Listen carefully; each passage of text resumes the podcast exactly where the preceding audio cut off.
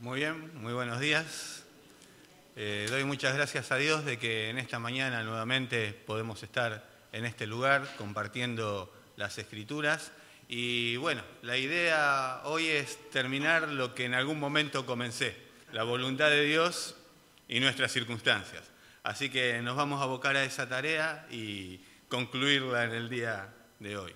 Y vamos a tratar de hacerlo también en lo que para mí es un desafío muy personal dentro del tiempo que tengo. Así que vamos a tratar. ¿eh? Yo sé que ustedes han estado orando por mí y bueno, vamos a tratar de hacerlo de esa manera. Quiero invitarlos a buscar eh, Romanos capítulo 8. Estábamos allí, es donde nosotros nos detuvimos para considerar este tema y vamos a tratar de arrancar por ahí, desde el versículo 28 en adelante, ¿no es cierto? Y bueno, les invito a que me acompañen en la lectura de la palabra de Dios en esta mañana. Romanos capítulo 8, versículo 28 al 32, es lo que nos tocaría hoy. Y dice así, y sabemos que a los que aman a Dios, todas las cosas les ayudan a bien. Esto es, a los que conforme a su propósito son llamados.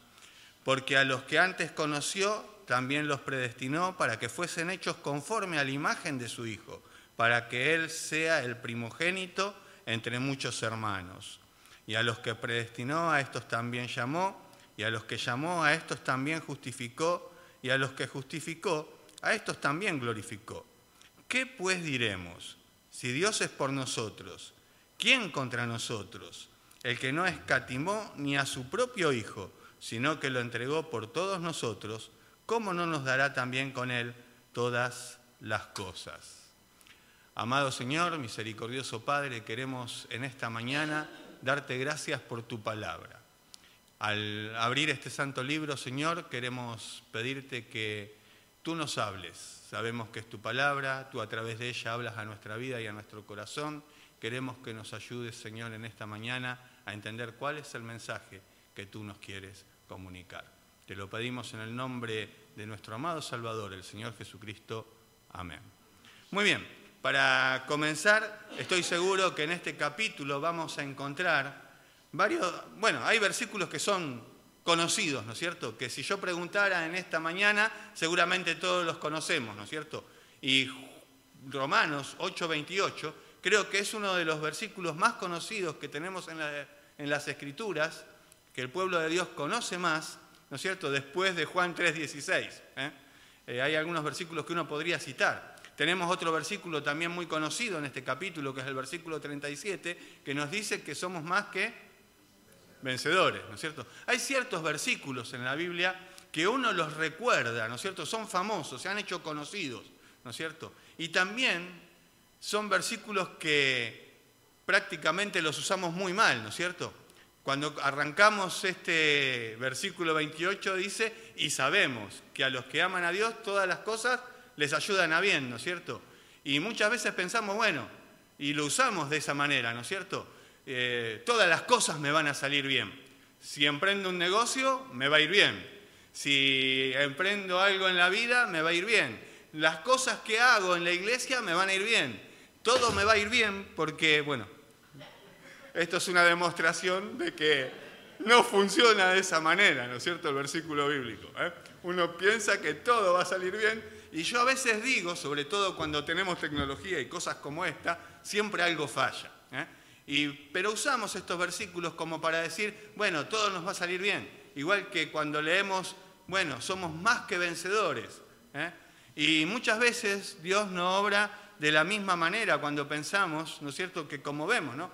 Obviamente, tendría, tenemos que hablar de lo que no quiere decir realmente. ¿eh? Hay otro versículo que también es muy famoso, Filipenses 4.3, ustedes lo conocen de memoria, ¿no? Todo lo puedo en Cristo que me fortalece. Bueno, este versículo 28 forma parte de ese grupo de versículos que son tan famosos en la Escritura, pero también tienen una característica en común. Son muy mal usados, son muy mal, muy mal usados, ¿no es cierto?, cuando llega el momento de tener que compartirlos. Y bueno, este es uno de esos versículos que de esa manera, ¿no es cierto?, pasa. ¿eh? Es bastante mal usado al momento de compartirlo. Entonces, ¿qué es lo que quieren o significan estos versículos, ¿no es cierto? Muy bien. Hemos comenzado leyendo Romanos capítulo 8, versículo 28. Dejamos a Martín que nos prepare todo tranquilo. Muchas gracias, Martín. Espero no destruir nada más en esta mañana. ¿Eh? Ahí está. Así que forman parte de ese grupo de versículos que son tan conocidos de las escrituras, ¿no es cierto? Pero también tienen esa característica, ¿no es cierto? Que, bueno, son versículos que han sido mal usados ¿eh?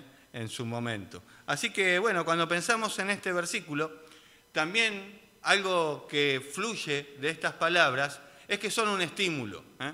Si hay un pasaje bastante estimulador de parte de Dios para nuestras vidas, justamente tienen que ver con estos pasajes. Romanos 8 es un pasaje maravilloso que empieza a hablarnos del Espíritu Santo y que se conecta con lo anterior. ¿Se acuerdan que habíamos terminado diciendo que el Espíritu nos ayuda en todas nuestras debilidades, ¿no es cierto? Y que Él intercede por nosotros y sabemos. ¿eh?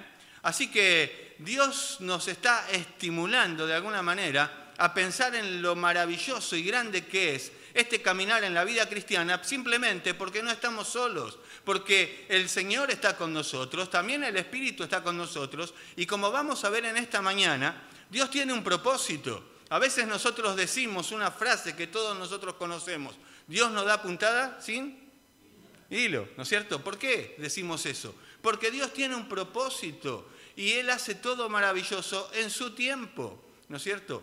Y bueno, Él va a hacer eso y va a obrar en nuestras vidas. Ahora, eso no quiere decir que todo nos va a salir bien, ¿cierto?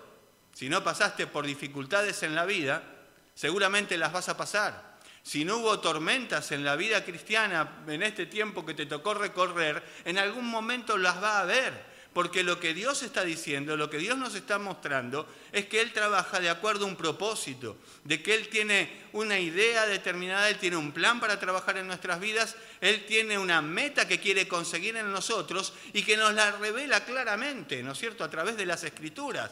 Y eso es lo que Dios quiere hacer, trabajar de acuerdo a un propósito en nuestras propias vidas. Entonces Él dice, y sabemos. Y obviamente que nosotros sabemos lo que Dios quiere hacer, ¿no es cierto? Lo hemos venido estudiando, lo ves en las escrituras, y ese conocimiento nosotros lo podemos tener. Y él dice, y sabemos, esto es algo que conocemos, que todas las cosas nos ayudan a bien. Ahora, como dijimos, no significa que todo nos va a salir bien, pero todas las cosas que van a suceder en nuestra vida van a ser usadas por Dios para formar nuestra, moldear nuestra conducta y nuestro carácter, formar nuestro corazón, moldearnos con un propósito, a la imagen de su Hijo. Eso es lo que Él quiere formar en nosotros desde el principio y hasta el final. Así que una de las primeras cosas que nos motiva y motiva nuestro corazón es entender y comprender que Dios trabaja con un propósito. Y eso lo sabemos. Generalmente nosotros aprendemos, ¿no es cierto?, de tres maneras. ¿Sí? Por lo que nos enseñan, ¿eh? Impartimos enseñanzas, imparte enseñanza, nosotros recibimos enseñanza en diferentes aspectos de la vida y bueno, es una de las formas por las cuales aprendemos, porque nos enseñan. También porque aprendemos. Mm, la investigación personal. Bueno, eso nos enseñan los libros, ¿no? También aprendemos por qué. Por el ejemplo. ¿eh? Vemos el ejemplo de otras personas y nosotros tenemos un modelo, ¿no es cierto? Y también aprendemos por qué. Por la experiencia. ¿eh? A veces tenemos un dicho, no sé si alguno acá lo conoce, pero no sé si lo has escuchado, el que se quema con leche ve una vaca y llora. ¿Qué estamos queriendo decir? Que muchas veces aprendemos por la experiencia. Viste que a veces a los chicos les decís, no toques ahí, eso quema. ¿Sí? ¿Te creen? ¿Eh? Pregúntale a Josi. ¿Eh? No toques ahí. Y el nene va a ir y va a tocar. Cuando se quema ya no toca más. ¿Por qué? Aprendió por la experiencia que eso quema y bueno, eh, vive en las circunstancias. Y muchas veces nosotros somos así también, ¿no es cierto? Yo a veces digo que soy de aquellas personas que aprenden cuando a los golpes. Y bueno, ¿por qué? Porque aprendemos por la experiencia, ¿no es cierto? Y son las tres formas por las cuales nos llega la enseñanza a nosotros, porque por lo que nos dicen, lo que nos enseñan, por el ejemplo, porque podemos ver el ejemplo y también por la experiencia. Y en la vida cristiana todo esto se combina para que Dios pueda formar en nosotros lo que Él quiere formar en cada una de nuestras vidas, ¿no es cierto? Y obviamente tenemos un ejemplo al cual nosotros aspiramos a seguir, ¿no es cierto? ¿Cuál es? El ejemplo de Jesús, ¿no es cierto? Él dijo, ¿eh? el apóstol Pedro nos dijo, ¿cómo? sí, bien, ¿eh? ahí en Pedro lo encontramos, ¿no es cierto? Que nos dejó ejemplos para que sigamos su pisada. Quien cuando le maldecían no respondía con maldición, sino que encomendaba la causa al que juzga justamente. Él es nuestro ejemplo. ¿eh? Y ese versículo nos está representando algo como eso, es el ejemplo que está puesto ahí, para que todos los veamos, ¿no es cierto? O ahí cuando vemos, Él es el ejemplo supremo, es donde nosotros tenemos que poner nuestra mirada. Es por eso que la palabra de Dios nos dice, puestos los ojos en Jesús, el autor y consumador de la fe. Pero también la palabra de Dios nos anima a cada uno de nosotros a ser ejemplos. Pablo decía algo, ¿no es cierto?, con respecto a esto. Sed imitadores de mí como yo de Cristo. Yo no puedo decir eso, ¿no es cierto? Porque si me imitan a mí, salimos todos torcidos. Pero Pablo, decía eso, sed imitadores de mí como yo soy de Cristo. Él seguía a Cristo y podíamos decir, bueno, ponemos un ejemplo latente que nosotros podemos ver. Jesús mismo decía, el que me ha visto a mí ha visto al Padre, y lo hemos estudiado, ¿no es cierto? Porque es lo que representamos de alguna manera, ¿no es cierto? Y obviamente Pablo le va a decir a Timoteo, ¿no es cierto? Ninguno tenga en poco tu juventud, sino sé ejemplo de los creyentes en palabra, en conducta, espíritu, fe, pureza. Así que esa es otra palabra, ¿no es cierto? No la que usa para Jesús poniéndolo allí como un ejemplo para todos nosotros. Es la palabra tipo, es un modelo. ¿eh? Algo que va a provocar un impacto y va a dejar una imagen. Y eso somos nosotros. Por eso a veces cuando hablamos de nuestro propio ejemplo tenemos que pensar en cuál es el impacto que hacemos nosotros en la vida. La verdad que impactamos con la vida de Jesucristo, impactamos siendo un modelo de Jesucristo cuando las personas no ven, nos ven a nosotros. ¿Qué es lo que están viendo?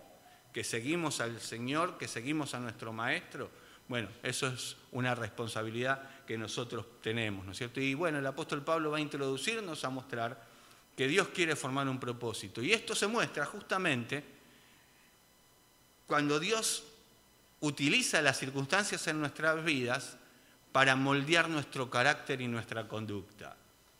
Y muchas veces esas circunstancias que Él tiene que utilizar no son las que nosotros consideramos las más favorables. ¿Cuándo nos ponemos de rodillas generalmente para orar a Dios en oración? ¿Todo va bien? Dios nos ha favorecido con un montón de bendiciones y ahí caemos de rodillas en adoración. Ojalá que sí, espero que sí. ¿eh? Dios permita que eso sea así siempre. Pero generalmente cuando yo digo esto, pienso en que yo soy como Jonás.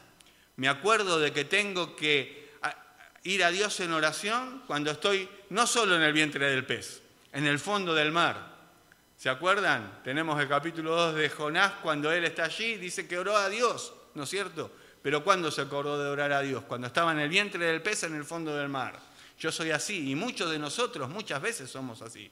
Cuando las cosas nos van mal, generalmente decimos, bueno, ahora voy a orar cuando la oración debería ser el primer recurso, ¿no es cierto? Pero bueno, son cosas que sabemos, que debemos llevar también a la vida práctica. Y muchas de estas cosas Dios nos las enseña a través de las circunstancias que nosotros pasamos en la vida. Y a veces uno piensa, ¿no es cierto? Bueno, ahora me... Viste, a fin de año, y ya estamos a mitad del año, casi llegando a fin de año, pero cuando uno llega a fin de año, dice, voy a renovar mis compromisos voy a renovar mi compromiso con el Señor. Este año sí, me pongo las pilas, media pila me pongo para andar caminando bien con el Señor. ¿Y qué pasa después? Se nos agota la batería bastante rápido, como en el micrófono. Recién hablábamos de las pilas del micrófono. ¿eh? Espero que por lo menos hoy tengan media pila. ¿eh? Así llegamos al final. Pero a veces pasa así, ¿no es cierto? Pensamos, bueno, este año yo me pongo las pilas y comienzo a caminar con el Señor como debe ser. Y son cosas que nosotros sabemos. Pero Dios, como trabaja con un propósito, va moldeándonos a través de las circunstancias. ¿Y sabes cuándo se muestra plenamente lo que Dios está haciendo en nosotros? En los momentos difíciles de la vida. Ahí es cuando experimentamos una relación con el Señor que de otra manera no la podríamos experimentar. Ahí es cuando podemos ir a Dios como nuestro socorro y sabemos que Él nos sostiene en las dificultades de la vida, en aquellas dificultades que parece que se nos van de control. Y el propósito de Dios es mostrarse en nuestras vidas de una manera que no se podría mostrar cuando todas las cosas nos van bien. Si querés que te vaya bien en la vida, justamente tenés que, bueno, no leas tu Biblia, no vengas a la iglesia, viví una vida normal, todo el mundo te va a aceptar, pero cuando vos decís me voy a poner las pilas con el Señor, parece que no, pero ahí comienzan las dificultades. Ahora, muchas veces tenemos un concepto equivocado también en estos versículos, ¿no? Porque vemos que a veces se ha enseñado, se dice, o hay otras iglesias hay una muy famosa, que no la voy a nombrar, pero si lo digo, pare de sufrir. ¿eh? Y ese es como el mensaje que queremos dar para que la gente venga, ¿no es cierto? Pare de sufrir. Ahora, si querés parar de sufrir, anda ahí, porque el llamado del Señor es vamos a sufrir. El llamado del Señor es vamos a tener padecimientos en el caminar de la vida cristiana. El Señor mismo dijo que si alguno quiere venir en pos de mí, ¿qué tenía que hacer? Niéguese a sí mismo, tome su cruz y sígame. Nunca ofreció una vida que iba a salir todo bien, ¿no es cierto? El mismo Pablo le dice a Timoteo, el que quiera vivir piadosamente, padecerá persecución. ¿eh? En, ese, en, ese, ya los desconcerté un poquito. ¿eh? Pero ¿eh? conocemos muchos versículos de memoria el problema no es el conocimiento que tengamos de las escrituras, sino cuando llevamos esos versículos a la práctica. Y justamente Dios nos enseña a través de las dificultades cómo aplicar las escrituras en las cosas de todos los días. Cuando Él nos llamó, nos llamó a una vida así, que va a tener muchas cosas buenas, porque el gozo del Señor es algo incomparable. Y aún en las tormentas de la vida, aprendemos que ese gozo no depende de esas circunstancias, porque Dios lo llena de una manera que nosotros muchas veces no podemos comprender, porque Él tiene un propósito en hacer estas cosas, ¿no es cierto? Por si no termino en el tiempo planeado, ¿no es cierto? Lo otro que vemos, bueno, en el versículo 28 vemos que Él tiene un propósito, 29 y 30 vemos que Él tiene un plan, Él trabaja de acuerdo a un plan. ¿eh? Desde la eternidad y hasta la eternidad Dios va a trabajar de acuerdo a un plan y en ese plan está formando justamente a la imagen de su Hijo, ¿no es cierto? Y después al final va a terminar con una premisa, ¿no es cierto? Una premisa que es bastante clara. El propósito de Dios es seguro. El plan de Dios es seguro, porque no depende de nosotros. Cuando algo depende de nosotros, yo digo, si algo depende de mí en la vida cristiana, ya está, lo arruino. ¿eh? Es lo que generalmente... Bueno, creo que les he dicho, ¿no? yo cuando vienen a trabajar los hombres a veces les digo algo en forma de chiste, pero no, no es un chiste, es de verdad. ¿eh? Hay varios hombres acá que tienen una capacidad hermosa de poder construir. Ahora, yo soy de esas personas que puede destruir todo lo que uno construye. ¿eh? Tengo esa habilidad, no es la misma, pero todos somos necesarios, ¿no es cierto? Tanto el que construye como el que derriba lo construido. Y de esa manera crecemos en la vida cristiana, ¿no es cierto? Para que vos madures y yo madure, tiene que haber fricción. Nos sacamos chispas a veces, ¿no? Pero es la forma que Dios utiliza para pulir justamente lo que venimos hablando, nuestro carácter y nuestra conducta, ¿no es cierto? Que de otra manera Dios no lo podría hacer, ¿no es cierto? Así que bueno, Él trabaja de acuerdo a un propósito en nuestras vidas y lo podemos ver y eso lo sabemos, ¿no es cierto? Pero bueno, y sabemos que a los que aman a Dios, todas las cosas les ayudan a bien. Y no es a cualquiera. ¿eh? Cuando uno comienza a leer estas primeras palabras de este primer versículo que tenemos ahí, sino a aquellos, ¿quiénes son los que aman a Dios? ¿Eh? Sus hijos, ¿eh? tenemos esa capacidad de poder amar a Dios, como Dios nos pide. ¿Nos cuesta? Sí, nos cuesta. ¿eh? pero lo podemos amar con todo nuestro corazón, con todo lo que somos, con todo nuestro ser. El mundo tal vez puede tener algún amor a un Dios que se imagina, ¿no es cierto? Pero el verdadero Dios nosotros lo podemos amar, porque lo conocemos. Y el amor tiene que ver con ese conocimiento profundo que podemos tener de Él. Y bueno, las pruebas y las dificultades de la vida es lo que Dios utiliza para que nosotros podamos conocer a nuestro Dios, sus atributos, su carácter, su conducta, de una manera que de otra forma no, lo podríamos conocer. Y eso es lo que Dios hace en nuestras vidas. Y nos va enseñando a través de la vida cristiana a poder conocerle a Él de una forma que nosotros no lo podríamos conocer de otra manera. Hay otro pasaje que nos habla de las pruebas y de su propósito. ¿Se acuerdan cuál es? Santiago capítulo 2. ¿Sí? No, Santiago capítulo 1, desde el versículo 2 en adelante, ¿no es cierto? Pero si ustedes van a Santiago, el escritor de Santiago, ¿eh? Santiago comienza diciendo, siervo de Dios y del Señor Jesucristo, a las doce tribus que están en la dispersión, salud, ¿eh? eso es como decirle gracia de Dios para ustedes, ¿eh? pero ya de movida nos está presentando que no es una circunstancia ideal.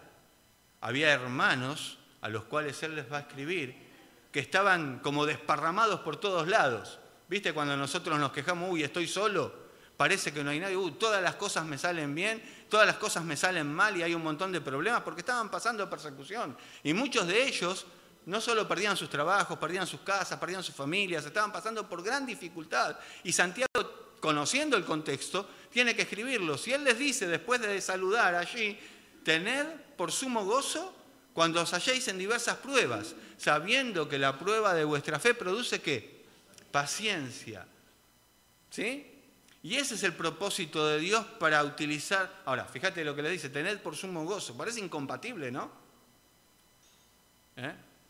Yo a veces espero que alguien me diga, bueno, tened gozo supremo, pero cuando te va todo bien, ¿no?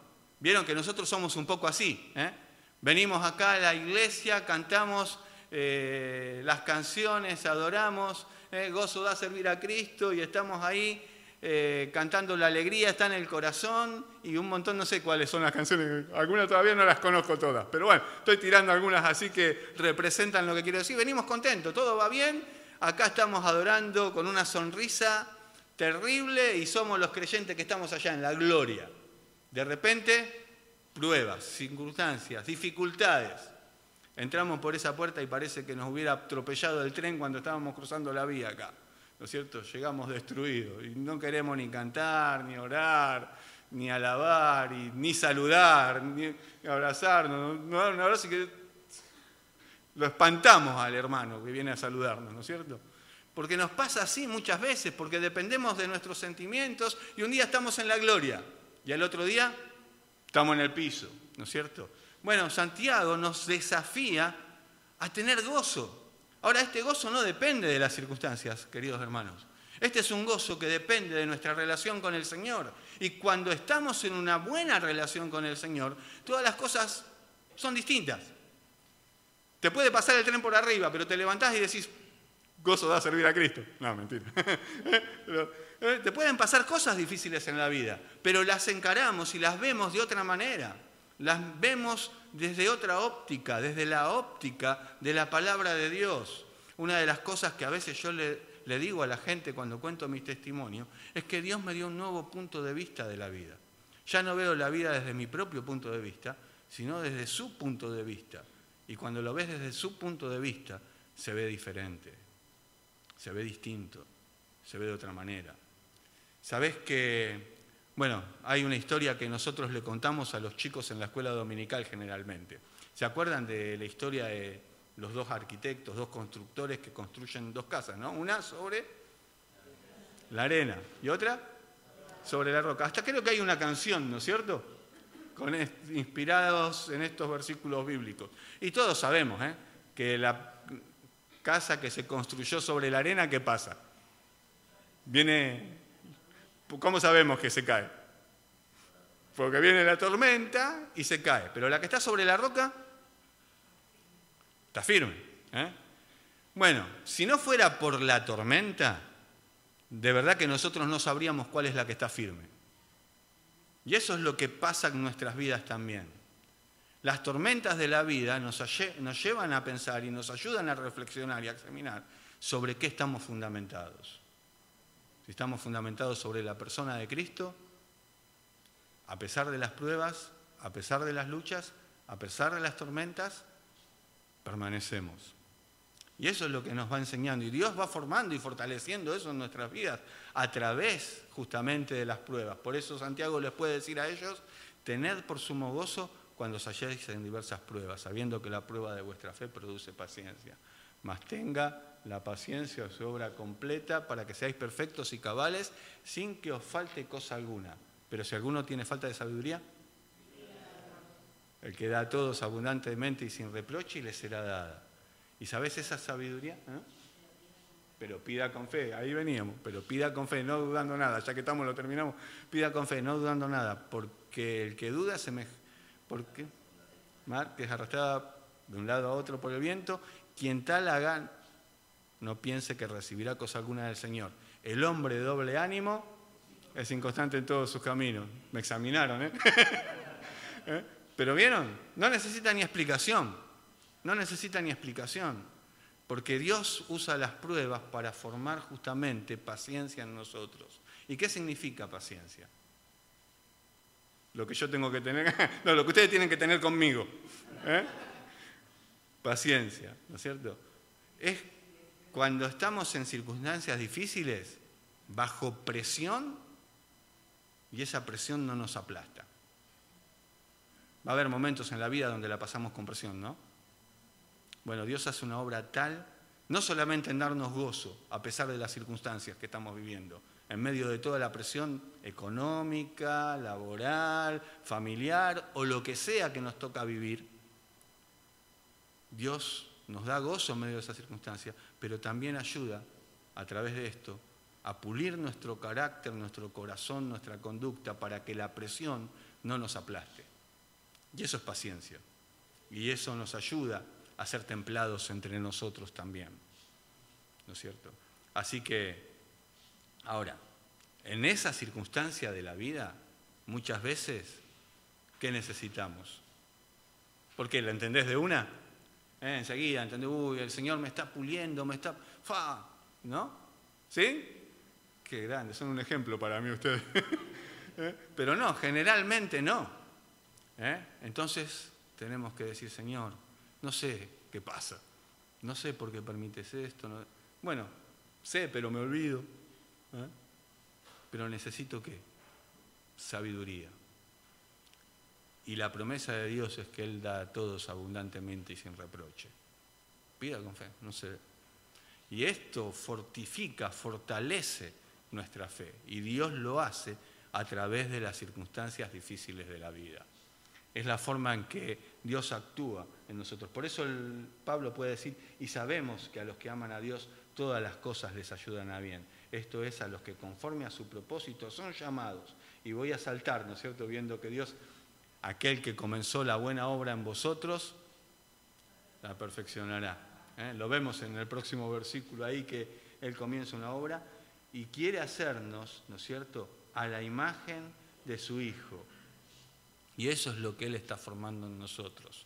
Y muchas veces lo hace a través de las pruebas.